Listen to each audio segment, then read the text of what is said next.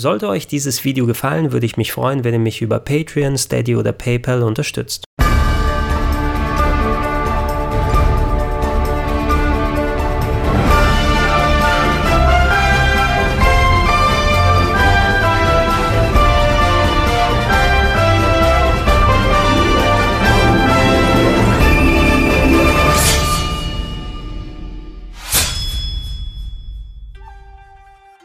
Als Videospieler hat man folgende Geschichte bestimmt schon mal erlebt. Da kommt ein Titel heraus, mit dem hat man richtig viel Spaß. Allerdings sieht es der Rest der Welt nicht unbedingt genauso. An den Kassen floppt das Spiel und sogar das Studio dahinter ist gezwungen zu schließen.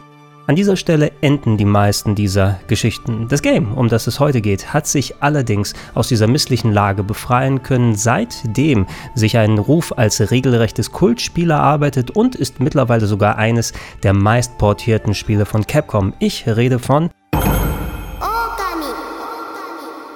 Okami war Mitte der 2000er das letzte Projekt von Clover Studio, bei dem Entwicklerlegenden wie Hideki Kamiya oder Atsushi Inaba im Auftrag von Capcom eher ungewöhnliche Spielkonzepte umsetzen sollten.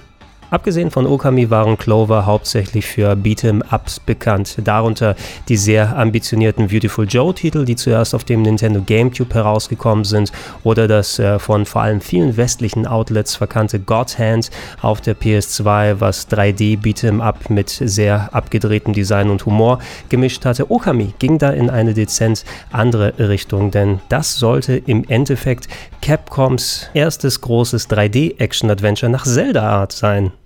Dabei begann noch alles mit einer relativ simplen Idee und einer Tech-Demo, bei der ein realistisch animierter Wolf über eine leere Wiese gelaufen ist und dabei Vegetation hinter sich hergezogen hat. Viel mehr existierte noch nicht als Konzept, aber das war sozusagen der Startpunkt, aus dem dann nach und nach die Ideen und Konzepte auf Okami draufgepfropft wurden.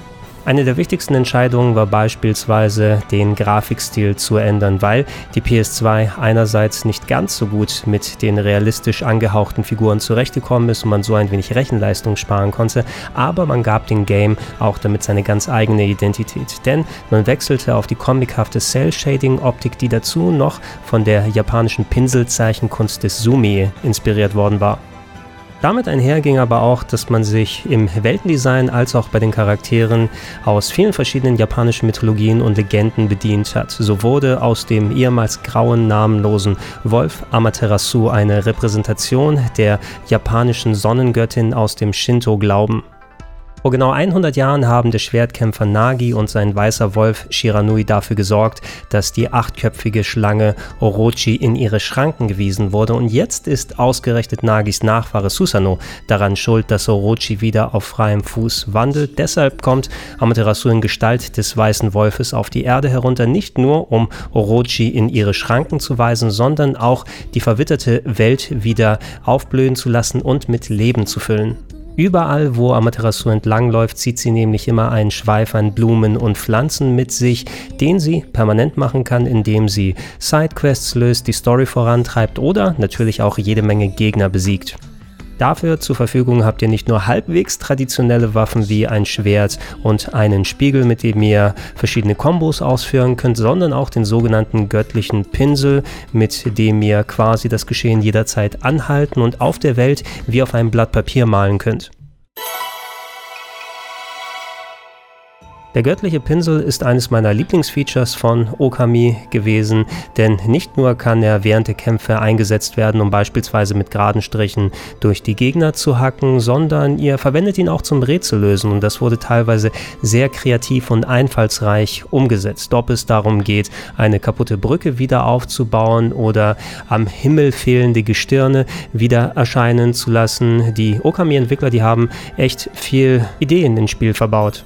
Das waren aber noch lange nicht die einzigen Gründe, weswegen mir Okami damals echt viel Spaß bereitet hat. Denn im Grunde ist es sowas, wie ich bereits erwähnt habe, wie ein kleiner Liebesbrief an die 3D-Ära von Legend of Zelda. Da haben wir die einigermaßen große Oberwelt, darin verteilt sind viele Locations mit unterhaltsam geschriebenen Figuren, massig Sidequests, die man abgesehen von der Story angehen kann. Es gibt Dungeons, es gibt große Bosse, die man besiegen darf und wer sich richtig austoben möchte, selbst für jemanden wie mich, der nicht wirklich vertraut ist mit der japanischen Mythologie und Kultur. Man kann sehen, dass es da echt viel zu tun gibt und dass alles mit Respekt, aber auch mit dem kleinen Augenzwinkern und Humor behandelt wurde.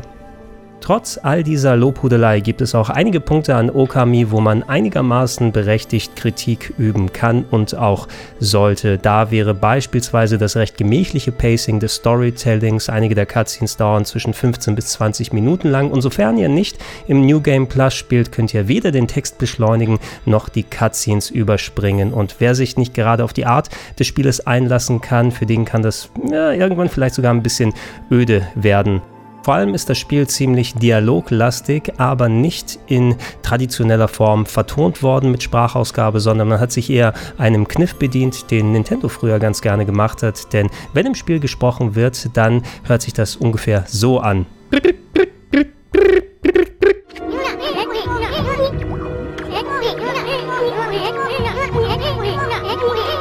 Und das kann irgendwann doch schon einigermaßen aufs Gemüt schlagen. Vor allem, wenn Isun, euer koboldartiger Begleiter, der hier ungefähr die Rolle von Navi aus Ocarina of Time übernimmt, anfängt mit vielen Figuren ellenlange Gespräche zu führen. Das wird auf Dauer ziemlich ermüdend.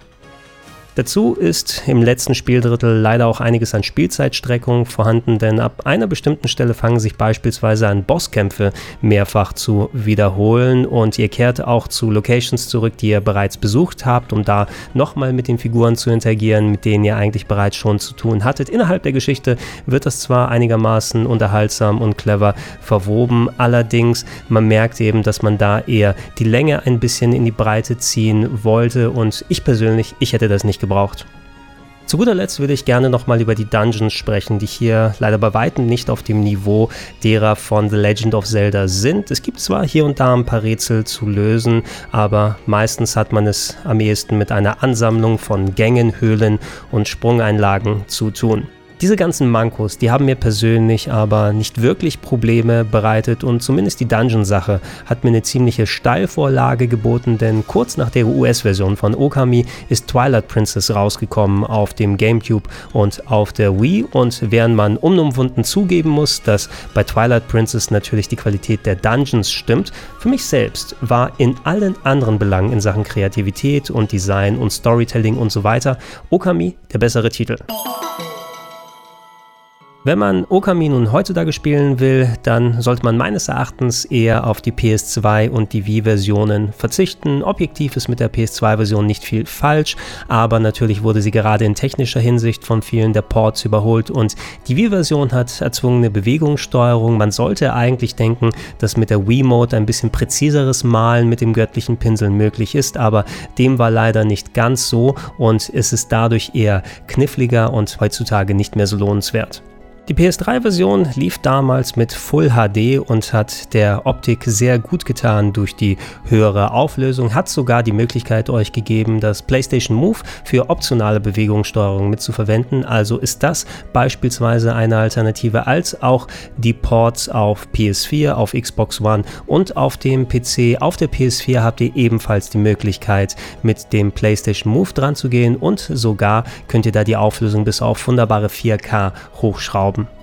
Wem die 4K nicht so wichtig sind, der würde auch mit der Switch-Fassung glücklich werden, denn da könnt ihr beispielsweise im Handheld-Modus den Touchscreen benutzen, um eure Zeichenangelegenheiten auszuführen, als auch entweder klassische Steuerung oder mit den Joy-Cons Bewegungssteuerung am Fernseher machen. Also vereint ihr da wahrscheinlich das Beste aus beiden Welten. Um es mal abzuschließen, ich bin persönlich sehr froh, dass Okami heutzutage den Ruf genießt, den es bereits damals bei Release verdient hätte. Leider ist Clover eben nicht mehr und somit hatten wir auch nie die Gelegenheit, ein richtiges Sequel zu bekommen, das die ganzen Probleme adressiert hat und vielleicht ganz neue Ideen reinbrachte ins Konzept. Es gab zwar ein Spin-off auf dem Nintendo DS später namens Okami Den, aber das war vom Umfang und Aufwand her bei weitem nicht da, wo ich gerne ein Okami 2 gesehen hätte.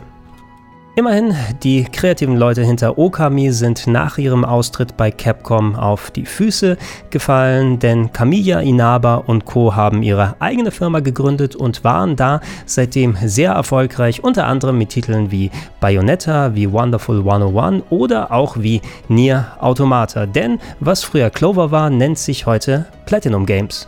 Wie wunderbar.